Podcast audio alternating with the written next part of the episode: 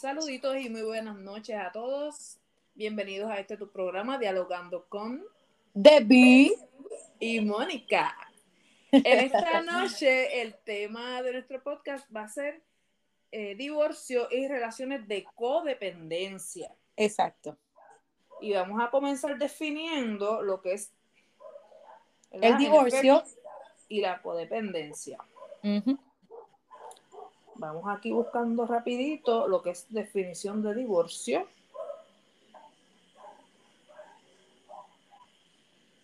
Vamos a esperar por Debbie en lo que... Así, un segundito. Exacto. Ok, y el divorcio es la disolución legal de un matrimonio o solicitud de uno o de los dos cónyuges cuando se dan las causas previstas por la ley. Esto es una demanda por divorcio, la demanda de divorcio. También puede ser separación de cosas o personas que están o deberían estar unidas o relacionadas. ¿Ok? Si el divorcio o opiniones que cada vez es más evidente. ¿Ok? El divorcio es el fin de una sociedad. Porque el matrimonio es una sociedad.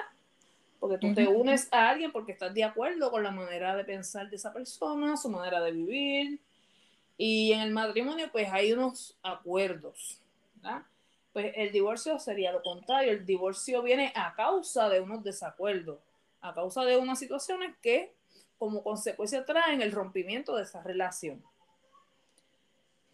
Entonces, vamos a hablar de también codependencia y la vamos a definir ahora mismo. Y la codependencia es una condición psicológica en el cual alguien manifiesta una excesiva y a menudo inapropiada preocupación por las dificultades de alguien más. También se le puede definir como una enfermedad cuya principal característica es la falta de identidad propia de la persona afectada por lo que denominamos codependencia. Es esta persona que está como excesivamente preocupada y entonces se hace tan y tan indispensable en tu vida. Deja de ser, deja de ser la persona y se convierte solamente para la para el cónyuge y no y no estar pendiente de, de Exacto.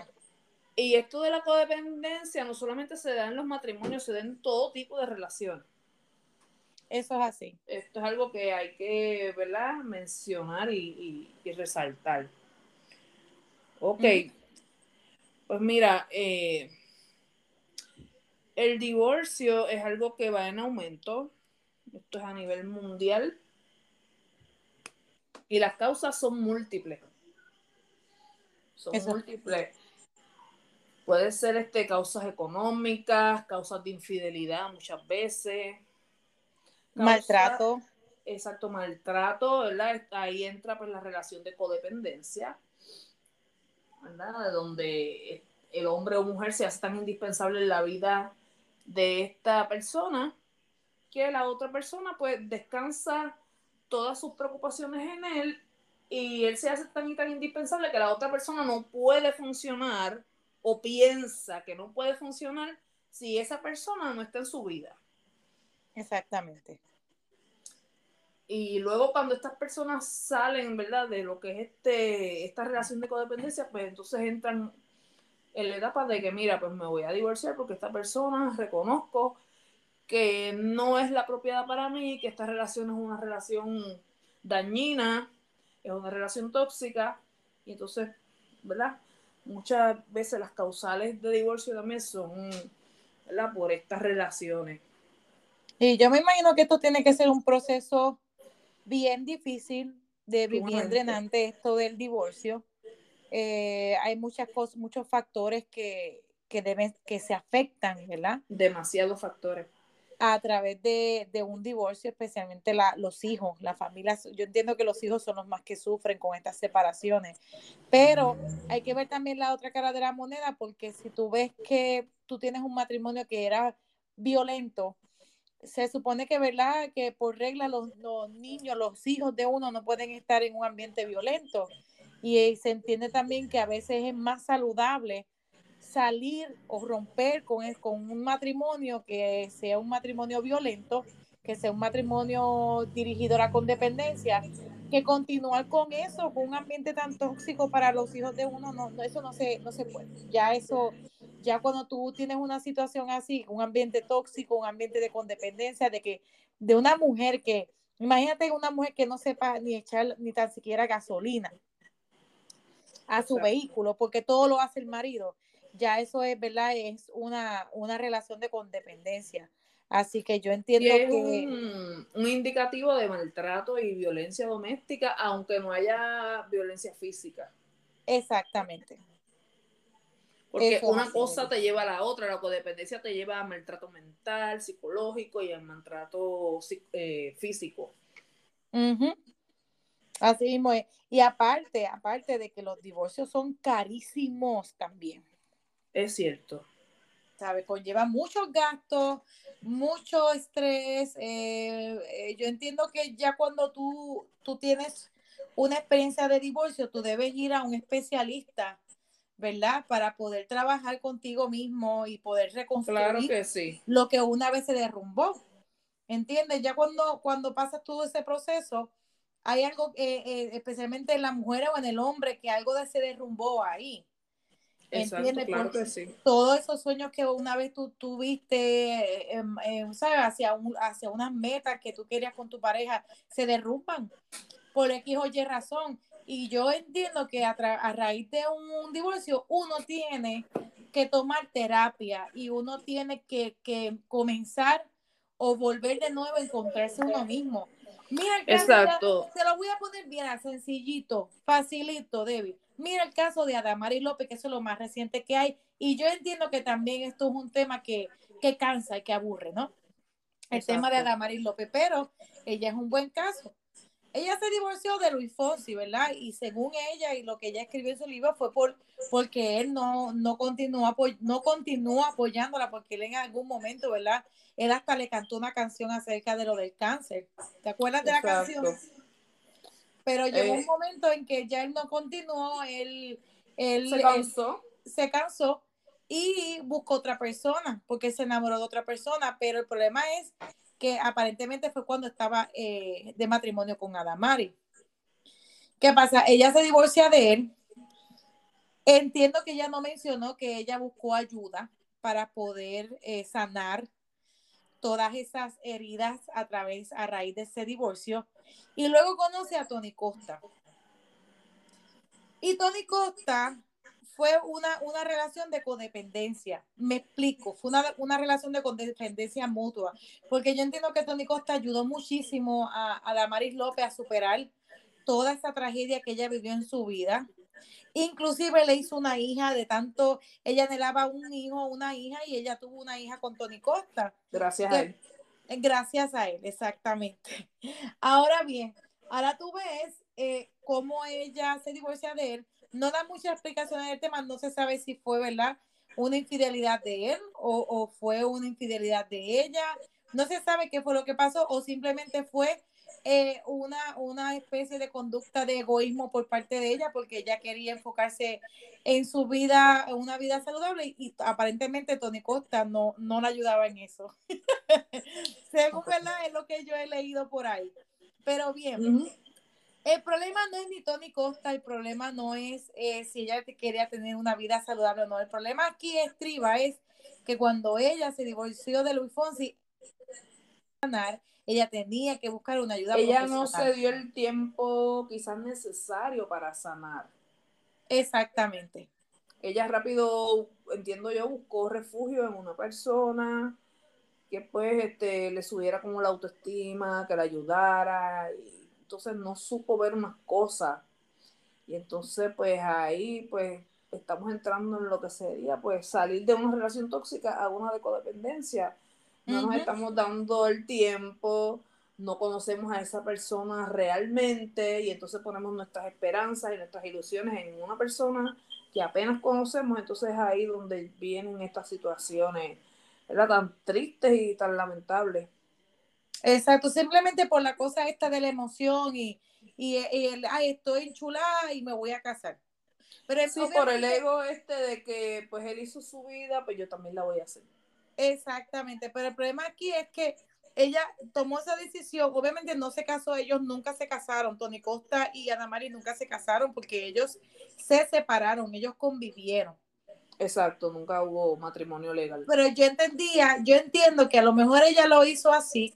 Tenían planes de matrimonio, nunca se lograron, pero yo entiendo que ella quizás siempre tuvo miedo. No, y no le dio mucho el pushing para casarse con él. Tal vez ella, ella sabía en su interior que no, ese, él, ella no iba a estar mucho tiempo con él. Exacto, que esa relación no iba a durar mucho eh, y es muy triste porque fíjate, por lo que yo he visto en, en Instagram, porque yo sigo a Tony Costa y lo digo abiertamente, me encantan sus súper comiquísimo. Eh, entiendo que es una pena, ¿verdad? Que haya pasado toda esta situación. No, nadie sabe, ¿verdad? Lo que se menea en la olla más que el que la tiene. Exacto. Y pues no, no, de verdad, pues no hablan mucho de lo que realmente pasó. Si el, el tipo este de, de Univision, sería de qué se llama él? El rubio ese. Ay, mira, pues de la que no recuerdo. Yo creo que sería sería Yo, no yo ni lo sigo, pero según él dice que fue una infidelidad de, de Tony Costa, según él. Pero Tony Costa aclaró que no, que no hiciéramos caso a esos bochinches, porque eso no es cierto. Vamos a ah. ver, pero anyway, eso es un, un, un clásico, ¿verdad? Este ejemplo de lo que no se debe hacer. Cuando uno se divorcia, uno tiene que ir a buscar ayuda profesional. No es porque esté loco, sino es más bien para eh, tener una especie de sanación emocional y espiritual. Y para recuperarse, ¿verdad? Porque estos procesos drenan. Sí, drenante. Y las peleas, la pensión, el, la división de bienes, tú no te vas a quedar con aquello, yo me voy a quedar con esto.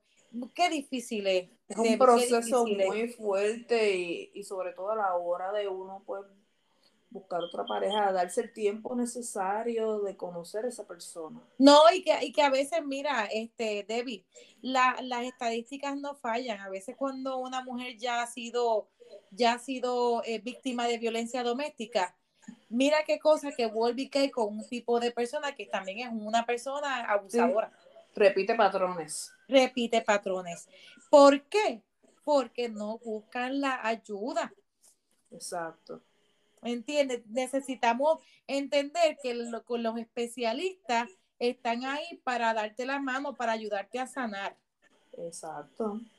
Pero bueno, herramientas, ¿verdad? Para tú este, para poder superarse. Sanar y identificar, ¿verdad? ¿Qué persona es compatible contigo y qué tipo de persona, ¿verdad? Tú entiendes que no, que, que no debe estar en tu círculo porque mira, tienen unas señales de que es una persona, ¿verdad? Tóxica. Pues mira, Debbie, yo encontré algo aquí de una organización que se llama The National Healthy Marriage Resource Center. Ah. Y, y, tiene la página de website que es el www.healthymarriageinfo.org. ¿Okay? Y dice que hay 10 cosas que puedes hacer para tener un matrimonio saludable, ¿verdad? A veces cuando hay amor, ¿verdad? Y, y todo pues no, no ha incurrido en esto de la violencia doméstica, pues tiene sus soluciones, ¿no? Hay parejas que sí, que sí se puede salvar ese matrimonio. Eso es así. Eh, y, y, dice aquí que una de las cosas que deben hacer es pasar más tiempo juntos, ¿verdad? A veces el tren de, de vida, del trabajo, influye mucho en una separación porque no están pasando tiempo juntos. Y entonces ya entran en una especie de rutina, ¿verdad? De que nos vamos todo el mundo a las 8, llegamos a las 5, comemos, nos bañamos, acostarnos a dormir para el otro día ir a trabajar. Exacto a veces los fines de semana no, no, no, eh, no, no, no, están ¿verdad? alineados, diría yo, o no. O, quizás están en la casa, pero uno está en la computadora, otro está en el celular, están bajo el mismo techo, pero no están juntos en pensamiento. Exactamente, tienen que aprender a pasar tiempo juntos, ¿verdad? La calidad de tiempo es difícil. Mira, ahora mismo, en mi caso, David, eh, yo estoy ahora mismo en la milicia, ¿verdad? Como todo el mundo sabe que yo, que yo pues pasé de una vida rutinaria y cotidiana, pasé una vida eh, de la, en el Army, en la milicia, y es bien difícil para mí pasar tiempo con mi esposo porque eh, él se va de deploy ponle que un año completo, Debbie, un año completo. Wow, fuerte. Sí, pero aún así, él siempre está, mira, con su teléfono en la mano, llamándome, mira cómo estás, qué ha pasado, cómo lo has pasado hoy, qué has hecho, nada nuevo. Y siempre él tiene una, una historia nueva que contarme. Ok. Siempre así. Y entonces ahora, gracias a Dios, él, él volvió del deploy. Y pues cada vez que tenemos un tiempo libre, él, él me dice bien, bien claro, es tiempo de nosotros, es tiempo de familia. A veces pues se pueden hacer unos arreglos y uno puede compartir con otras personas, pero él siempre tiende a cuando te, tienes eso, esos días eh, disponibles, esos días que está libre para compartir con nosotros, ir a comer o ir a salir o hacer algo Exacto. siempre lo hace. Y es bien importante. Y eso también ha fortalecido nuestro matrimonio porque siempre los matrimonios pasan por crisis. Yo no soy la excepción. Y Claro, siempre hay sus altas y bajas.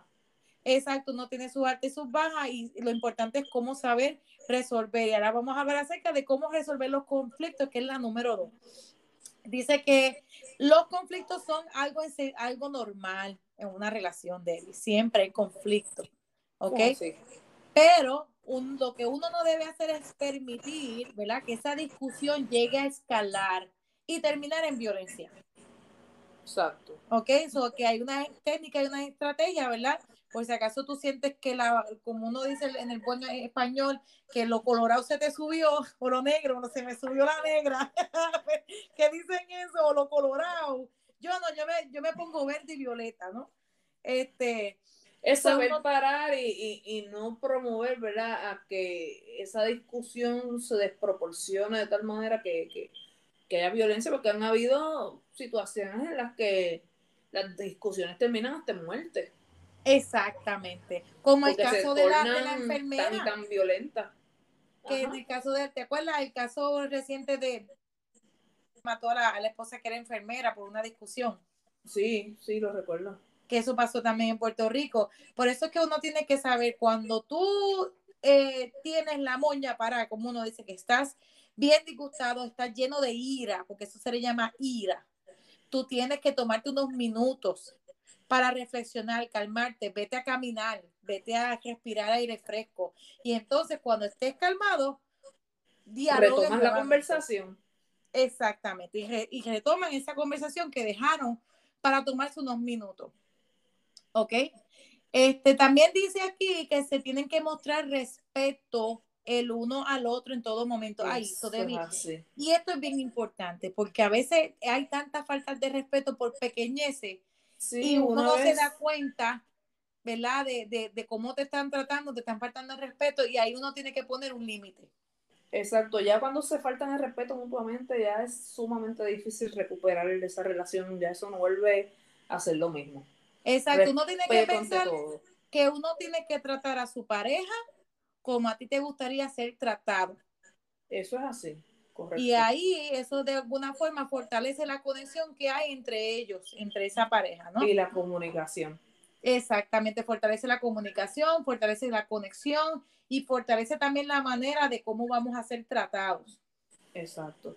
Una cosa bien, otra cosa bien importante que dice este, este artículo es conocerse a sí mismo.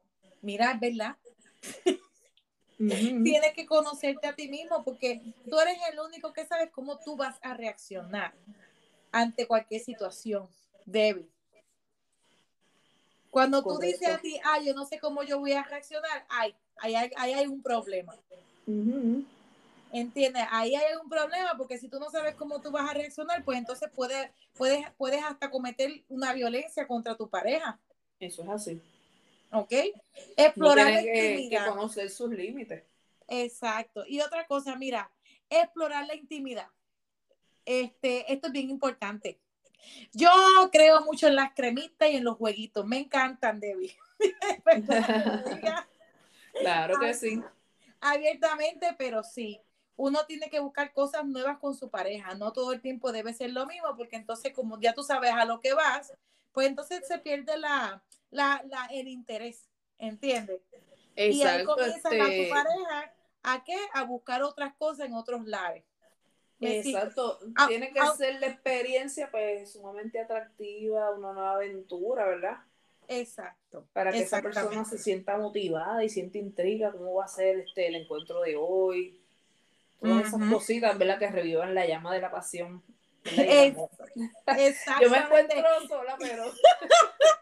La llama de la pasión, yes. ¡Piu, piu,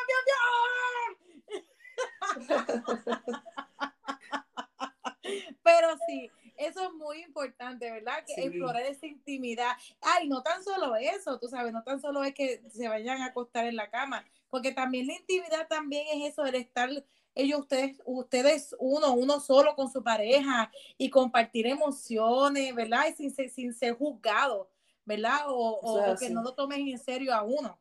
¿Me sigue? También eso es parte de la intimidad. y dice también, este, y eso yo lo aprendí antes de continuar con el otro punto, eso yo lo aprendí en un retiro, porque yo fui recientemente a un retiro con mi esposo y te voy a contar una anécdota, Debbie, para que te rías un ratito.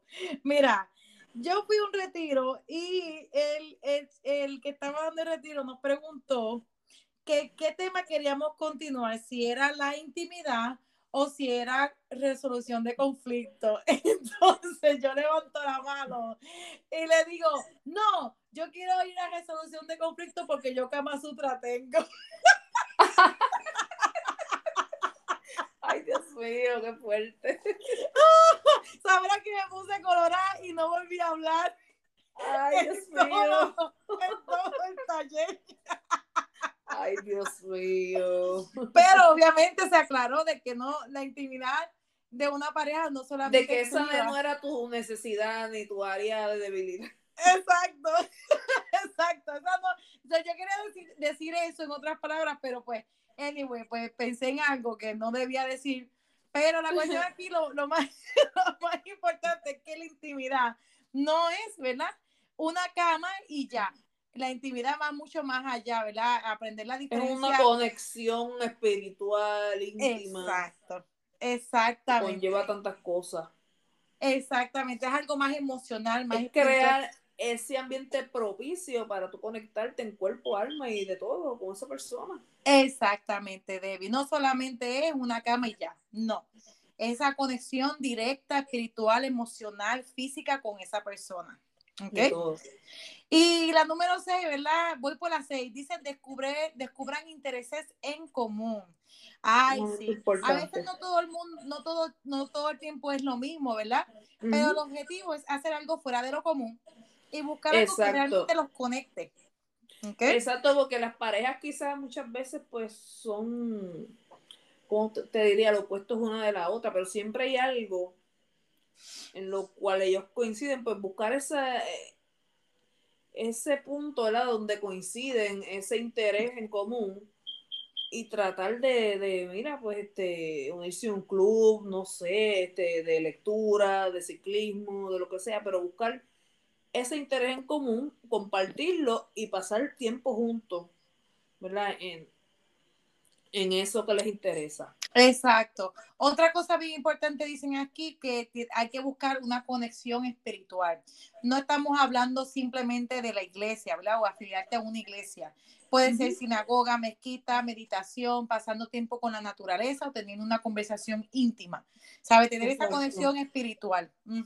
Como más bien como reflexionar sobre la vida con tu pareja. Mira qué bonito está esto. Otra de las cosas dice mejorar tus habilidades de comunicación, ¿verdad? Decirle, mira, ay, qué linda te ves hoy, oye, pero qué bien te queda esa ropa, ¿verdad? Hay que, hay que empezar a comunicarnos y a, y, a, y a percatarnos de los pequeños detalles. De, y resaltar aquellas cosas positivas, ¿verdad? Este, de la otra persona para que la otra persona se sienta receptiva cuando tú quieras, ¿verdad? Sugerirle algo. Exactamente, es la forma verdaderamente de poder escuchar a tu pareja, escucharse, escucharse efectivamente.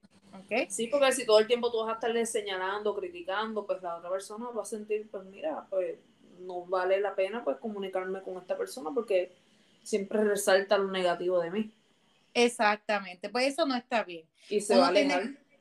uno tiene que resaltar siempre lo positivo y si hay que dar una, una, una de esto, ¿cómo es? Un una crítica, ¿verdad? Constructiva, Exacto. cómo hacerla. Por eso es bien importante tú conocer a tu pareja, porque no a todo el mundo le gusta que lo critiquen. Exacto. Y saber cómo tú le vas a decir eso. Exactamente, tienes que aprender cómo, cómo, cómo y tratar a buscar esa el persona momento con amor y con cariño. Y mire, y decírselo en un tono de voz, ¿verdad? Que no lo ponga alerta, que no lo ponga, ¿verdad? A la defensiva, de que mira, esto que hiciste no me gustó, este, yo te agradecería si tú lo hicieras de esta manera. Cositas así. Exacto. Otra de las cosas que dicen es aprender a perdonarse el uno al otro. Ojo con esto. Muy cierto. Yo entiendo, ¿verdad? Que, que nadie es perfecto y a veces se cometen errores, porque se cometen errores, ¿verdad? Claro. Pero un, una violencia doméstica, una pelea en donde haya agresión física, eso no es un error. ¿Ok? Eso hay que ver hasta qué punto se puede perdonar. Que Exactamente. Uno tal vez que- puede perdonar, pero yo no voy a volver contigo. ¿Me sigue? Exacto. O sea, hay que ver, ¿verdad? Ah, Por eso es o una importante. infidelidad, ¿verdad? Pues es difícil Mm. volver a confiar una vez, ¿verdad? Se rompe Una vez se rompe esa confianza, eso no vuelve. Es bien difícil volver a confiar a una persona que te haya sido infiel. Eso es así. Así que uno tiene que ver, ¿verdad? Si realmente quieres perdonar a esa persona, pues que la persona que ya haya sido perdonada realmente se comprometa a ser fiel y a respetar a su pareja. Y más Y a cuando no se repetir. ¿verdad? Esa conducta. Sí, exactamente, porque yo he conocido parejas que sí han pasado por problemas de infidelidad, se perdonan y, y siguen su vida y realmente pues se ve el cambio, ¿no? Y todo marcha muy bien. Claro. Pe- pero este, hay otras que perdonan y, y lamentablemente vuelven a lo mismo. Reinciden. Exactamente. Así que a- ojo con esto, sí se puede perdonar, pero hay que saber qué se va a perdonar y antes de hacer los actos, para no tener que pasar ¿verdad? por estas situaciones de tener que pedir perdón, mira, usted reflexione. Exacto. Y piénselo bien, ¿verdad? Antes de, de lo que va a hacer. Y dicen, busquen lo mejor del uno y del otro. Me encanta esto. Debbie, ¿qué tú piensas? Pues mira, pienso que sí, este, que como personas, ¿verdad? Que, que ya se conocen, pues mira, este, recordarle a esa persona por qué tú la amas, por qué es tan especial para ti, las virtudes de cada uno. Eso fortalece muchísimo la relación. Mira, yo te amo porque tú eres una persona tan amable, porque tú eres una persona tan detallista. Todas esas cositas, ¿verdad? Este, yo entiendo que fortalecen esa comunicación y esa relación. Entiendo que sí también, Debbie. Yo entiendo que no hay, no hay nada más lindo, ¿verdad? Que resaltar esas cualidades hermosas de tu pareja. Claro que sí, decirle, unen ¿verdad? Este, lo, lo amable que es ella. Decirle cosas bonitas y buscar lo mejor del uno al otro y, encaminarlo. Mutuamente se encaminan, ¿verdad? Hacia, Claro una, sí. hacia un matrimonio saludable. Me encantó este documento, Debbie. Dice que este documento fue desarrollado por la Iniciativa para Matrimonios Hispanos Saludables, la cual es dirigida por Frank Fuentes de la Administración para Niños y Familias. El contenido fue adaptado por Lía Rubio, Adilia Mac- McManus y Keila García de materiales proporcionados por el National Healthy Marriage Resource Center. Dice también que agradecemos al autor original del documento, David Jones, Ecuador certificado en vida familiar y creador de, de una variedad de recursos dirigidos a padres de familia. Nice. Solamente, so- eh, obviamente, dice advertencia que estas son sugerencias para ¿verdad? Este, tener un matrimonio saludable. Y entonces para cerrar, este, ¿cómo podemos identificar una relación de codependencia? Pues mira, si la persona quiere pues controlar cada uno de tus pasos, si la persona quiere ser este indispensable, que tú dependas, ¿verdad? Totalmente de, de él o de ella, pues ahí son señales, ¿verdad? Que te dan, ¿verdad? Ese esa alerta, ¿verdad? De que esa relación no, no va por buen camino. Que no le deja que- hacer nada. que Ahí hay una alerta. Tu forma de vestir, que te dicen no, y todo es que por la aprobación de esa persona, ahí no debes de estar. Bueno, eso entiendo yo. No, y, uno tiene que entender, nosotras somos mujeres, pero nosotras somos libres, ¿ok? Exacto. Así que, y, lo, y, al, y, al igual a los hombres, ustedes son, Exacto. son hombres y también somos libres. Cuando están en un matrimonio es porque quieren estar juntos y, y, quieren compartir diversas experiencias, pero eso no implica que usted va a estar como si fuera, este, como es, eh, encarcelado. Exacto, si fueras como el sumiso y la otra persona fuera la voz cantante, la que, la que decide todo. No, no nos, no nos eh, ¿cómo te digo? Nosotros entendemos que no es así. Tanto para la mujer como para el hombre, no nos solidarizamos, ¿verdad? Con esa, con ese tipo de relación de codependencia, es la que no. Y con esto te dejo, un matrimonio saludable. Se requiere trabajo para tener un matrimonio saludable, pero sí se puede. Claro que sí. Claro que sí. Comunicación, mucho amor, mucha paciencia y sobre todo las ganas de estar juntos. Eso es así, Debbie. Eso es así. bueno, pues esto, esto fue, ¿verdad? Eh, el tema de divorcio y relaciones de codependencia en tu programa favorito, dialogando con Debbie y Mónica. Un saludito a toda esa audiencia de Francia, de Estados Unidos y de Puerto Rico. Que tengan linda noche.